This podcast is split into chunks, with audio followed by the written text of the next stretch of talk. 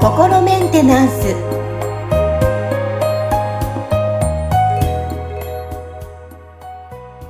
はい皆さんいかがお過ごしでしょうか？心メンテナンス本日もアシスタント三上恵と気候ヒーラーの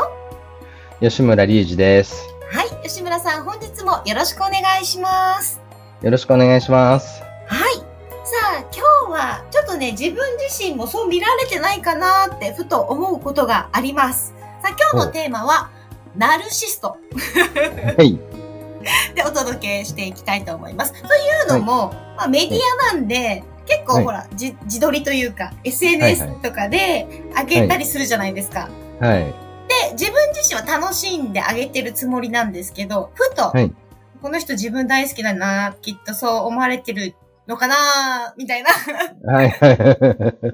感じで思うこともあるんですが、じゃあ、あなたも周りにも、皆さんの周りにもきっとナルシストって思ってる方もいらっしゃるかもしれません。さ そうですね。あ、はい、今日のテーマはナルシストでお届けしていきますけども、はい。そもそもナルシストってなんだろうって今改めて思っちゃいました。はいはいはい。まあ、ナルシストっていうね、あの、なんかこう、言葉の語源は、その、なんか、あの、昔の、そういう、あの、なんだろうな、ちょっと、今、あの、ウィキとかでこう検索してないんで、はあの、ちょっとぼやっとした、あの、伝え方になっちゃうと思うんですけど、なんか昔、その、どっかの国に、こう、ね、ナルシスっていう若者、若者がいて、で、その人が、なんかいつもその鏡に映ってる自分を見て、なんか自分最高じゃん、素敵って思って、そのね、なんか、自分のことばっかり好きになってるみたいなところで、こう、そういう自己愛強すぎるよね、みたいな人のことをナルシストって呼ぶようになったみたいな話なんですよね。あ、そういうことが、そういう名前の由来なんですね。そうそう、そういう由来なんですよ。だから、だ自分好きすぎる人っていうことで、ナルシストみたいな、あのね、なんかそういう言われ方をすると思うんですよ。で、例えばそのね、芸能人とかでもなんか、ナルシストっぽい人いるよな、みたいなね、うん感じで。ただまあ、ね、僕が思うにはね、なんかある程度その自分のことをなんかこう、ね、あの、まあ自信があってみんなにこうね、あの、ご自分のこうね、あの、見せてやるみたいな気持ちがないと、なかなかその芸能界とかで生きていけないと思うんで、あの、そうですね。ね、だからそこはむしろなんか別にその自分のことが好きで、そのみんなに自分を見てもらいたいっていうのを持ってるっていうのは、あの、芸芸能人としては全然その普通のことっていうかむしろそれないと困るよねって話だとは思うんですよ。確かに隠れ、隠れちゃダメですもんね。そうそうそうそう、本当そういうことなんですよ。で、あの、ただね、その、じゃあ、あの人ナルシストだよねっていうふうになんかみんなから思われるようなタイプの人たちっているわけじゃないですか。うん、いますね。ね。でで、その人たちが本当にその自己愛が高いのかっていうところうんの、なんか話をしていきたいと思うんですよ。うんで、、自己愛そのうんナルシスト、ナルシストっぽく見える人たちって、その、実は、そのセルフイメージそんなに高くないんですよ。えー、なんか、イメージだと高いイメージがありますけど。うんそうですね。ただ、そのセルフイメージ本当に高い人たちって、実は結構謙虚なんですよね。確かに。確かに、うんお金持ちの人はお金持ちっぽくしないですもんね。そうなんですよね。そうそうそう。だから、アピール別にする必要がないんですよ。だって自分でもうすでに分かってるから。うん。うんうん。だからその自己評価が高いか低いかっていう話で言うと、そのなんかね、ナルシストっぽい人たちってのは、要はいろいろアピールしてるから、その周りからあの人なナルシストだよねって見えてるわけじゃないですか。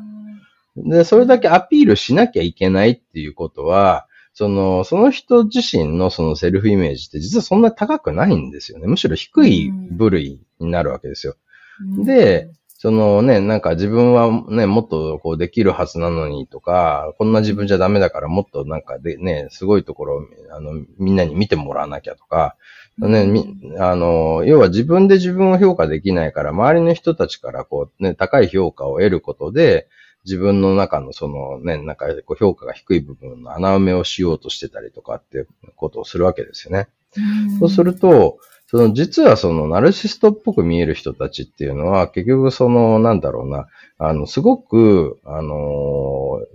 ー、自己評価低いから、そのままの自己評価の自分でいると、そのね、こう、押しつぶされちゃって前に進めないわけですよ。で、こうね、じゃあ前に進むために何をしてるかって言ったら、すごく頑張って自分自身を奮い立たせるようなことをすることで、なんかよし、このままじゃダメだよ。もっと自分はこんなとこで終わるやつじゃない。前進むぞみたいなことをやって、一生懸命自分のね、なんかこう、を鼓舞して、そのね、こう自分自身に無知を入れて前に進むっていうことをやってるんですね。で、その、こう、そのためにやってることが、まあ言ってみたら、その自分はすごいんだ、ね、あの、こんこんなにすごいんだっていうことを自分自身にも言い聞かせる意味合いも含めて、そのアピールするわけですよ。それで、なんかそれですっごく頑張ってようやく前に進んでるっていう状態になるから、まあ、旗から見てると、あの人あんなに自分のことアピールしてるから、よっぽど自分のこと好きなんだろうねって見えちゃうんですよね。は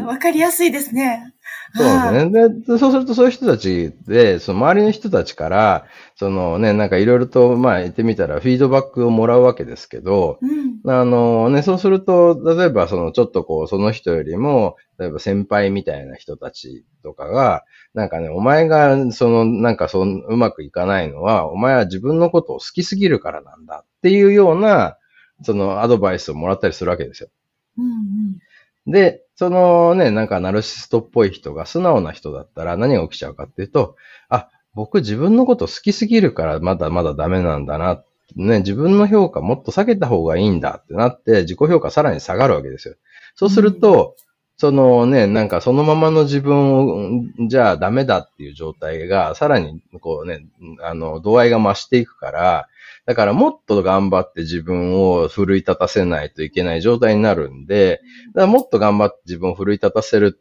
ためにやってる行動は周りから見ると、なんかすごい、あ、この人自分のこと本当好きなんだなって思われるようなことにつながっちゃうんで、なんか、そのね、お前ナルシストの度合いが、なんかね、さらに進んでるじゃないかと。そんなんじゃダメだっていうような感じになって、で、ああ、まだダメなのか、もっと自分のね、自己評価下げなきゃって言って、そのなんかこう、負のね、スパイラルにはまっていってしまうわけですね。で僕僕もかなりなんか以前は、なんかそういうその先輩みたいな人たちからね、うん、あのね、なんかお前ほんと自分のことを好きだよなとか、うん、なんか自分のこと好きすぎるからダメなんだよとかすごい言われてて、で、ままさにそのなんか悪循環にはまってたわけですよ。うんだから、これね、なんか本当に、そのね、あ、まあ、こんなもんの自分でも、まあ、OK だよね、みたいな、その、自分を受け入れるっていうことができるようになって、ようやく、そのね、なんかだんだんその悪循環から抜け出すことができるようになっていったわけですよね。だからこれはその、言ってみたら、だから、ね、僕は多分、そのね、こう、あの、周りの人たちから、なんかね、あの、すごい、なんか謙虚ですねっていうことを、なんか最近言われること増えてきたんですけど、うん、でも、なんかまあ僕自身は別にそんな風にあんま思ってなくて、で、あの、っていうのは、なんか、まあ、ね、あの、どんな自分でも、まあ、自分 OK だよね、みたいな、その、ね、今のありのままの自分にまず OK 出して、で、なんかね、そうすると、まあ、じゃあ、もっとこうな、なれたらいいよな、みたいなのがこう出てくるから、そこに向けてまたこうね、あの、コツコツとなんかこうね、行動とか経験を積み上げていくみたいなことをやって自分を成長させるってことをしてるわけなんですけど、でも、そのいろいろとアピールしなくても別にまあね、自分こんな感じで十分なんか自分は満足してるし、で、しかももっとこれからも成長していけるしって思ってるから、まあアピールする必要がない状態になってるんですね。だからそれが周りの人たちから見たら謙虚ですねって見えるわけですよ。だからそれって、この、じゃあ当時の僕が一生懸命頑張ってアピールして自分を奮い立たせてた時の僕と、今のなんかね、謙虚ですねって言われてる僕は、どっちの方がセルフイメージ高いかって言ったら、今の方が全然高いんですよね。だって、これこれで自分 OK って思ってるわけだから、当時はこんなんじゃダメだ、もっと頑張んなきゃダメだって思ってたわけですからね。だから、そこのその、ね、あの、まあ、言ってみたら、だから自己愛が、どっちの方が自己愛がある状態かって言ったら、僕は今の状態の方がよっぽど自己愛あるわけですよ。だから、ね、ナルシストの人たちっていうのはむしろなんか自己愛が足りない状態になってるわけですよね。いや、響きますね。じゃそうですよ。きっと満たされないから、例えば SNS、インスタグラムとか、まあ今の若者の方で言うと、うん、まあ満たされないから、こういうの、美味しいの食べてるんだよ、こういう場所にいるんだよ、すごいでしょ？っていう、あのを、やっぱ載せることによって、で、また次何やろうって、これ私すごいでしょ？っていう、で、やっぱり満たされてないんですよ。そういうことですね。そう。で、それを、それを見て、なんか陰口を言ってる人たち、なんかあの人ってああだよねとか、地域みたいになってる人たちも、まあ言ってみたら満たされてないわけですよね。そう。私もしたい、したいからね。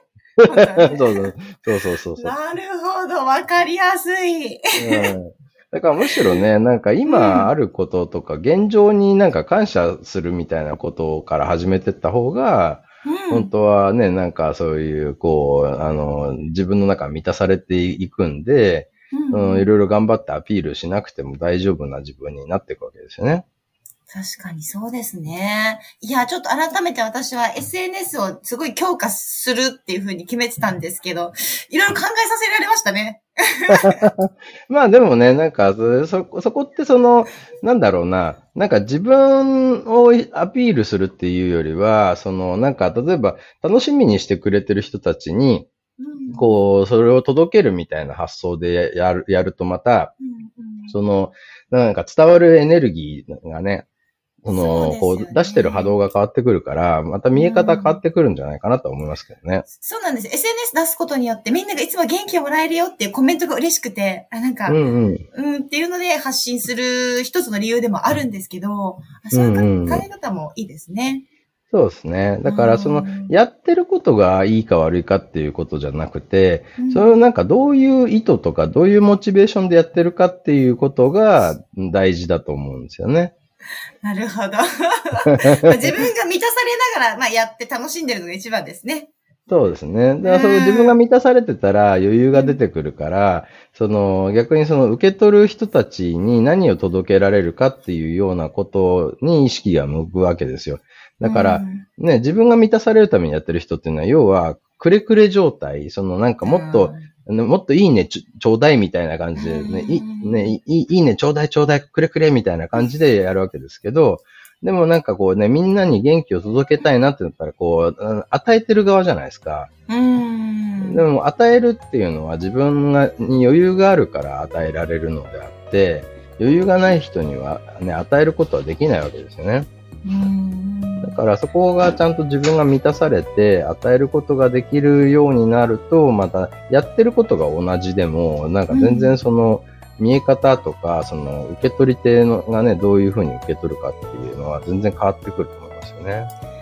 いやー、今日は皆さん、ナルシストでテーマをお届けしましたが、自分自身、そして周りにも感じること多いと思います。さあ、ね、セルフイメージ、改めてちょっといろいろ考え直したいと思います。はい。今日も素敵なお話ありがとうございました。ありがとうございました。